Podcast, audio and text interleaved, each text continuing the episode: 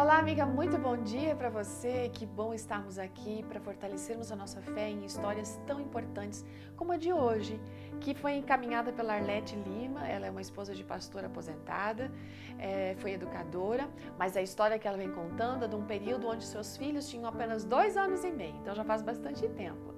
Ela conta que num sábado pela manhã, ela estava se organizando para ir à igreja, né? O seu marido já havia saído bem cedo para atender uma outra igreja que ficava bem distante. E ela estava confiante de que ele já havia ligado para uma jovem que costumava dar uma carona para ela quando havia necessidade. Então ela foi arrumar as crianças, terminou de se arrumar e foi com elas para o portão da frente da casa a fim de esperar aquela carona. Mas essa carona não chegava.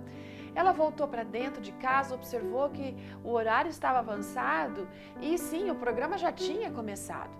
Ela ficou tentada de não ir aquele dia na igreja, pensando como é que ela faria e como seria se ela fosse caminhando com as duas crianças, imaginando o momento em que as duas pedissem colo, como que ela faria naquela situação. Enfim, naquele momento as crianças já estavam também ansiosas. Mamãe, está demorando, a gente não vai para a igreja. Enfim, ela resolveu orar a Deus e pedindo ao Senhor que encontrasse uma solução para ela, porque no fundo do coração ela realmente desejava naquele sábado estar na casa de Deus para adorar o Senhor. Enfim, ela se decidiu, pegou as crianças pelas mãos, fechou o portão e foi para. Antes que ela pudesse chegar à esquina, ela percebe um carro dobrando aquela esquina. E era o carro, sabe de quem? Do senhor Paulo Domingos, um irmão da igreja, que já havia deixado sua família lá na igreja onde ela iria e estava passando agora na frente da casa dela porque a sua intenção era chegar numa outra congregação. Aí quando ele viu ali a Arlete com as duas crianças, não deu outra, né? Deu carona para ela. Quando ela viu aquele irmão, ela logo entendeu. Olha lá, é o anjo do Senhor. E ela percebeu que, como o Senhor às vezes, é, Deus sempre escuta a nossa oração. E antes de a gente pedir, Ele já sabe da nossa necessidade. E Ele já foi providenciando para que aquele Senhor passasse justamente por ali para poder atender a oração dela. Esse é o nosso Deus. Ele sabe o que nós necessitamos. E sabe o que nós precisamos fazer?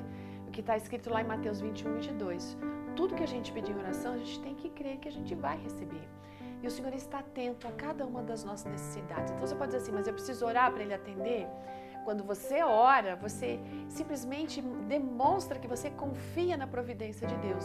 E isso é importante para você exercer a paz, a tranquilidade no seu coração, entendendo que o Senhor está adiante e está providenciando aquilo que for necessário para a sua vida.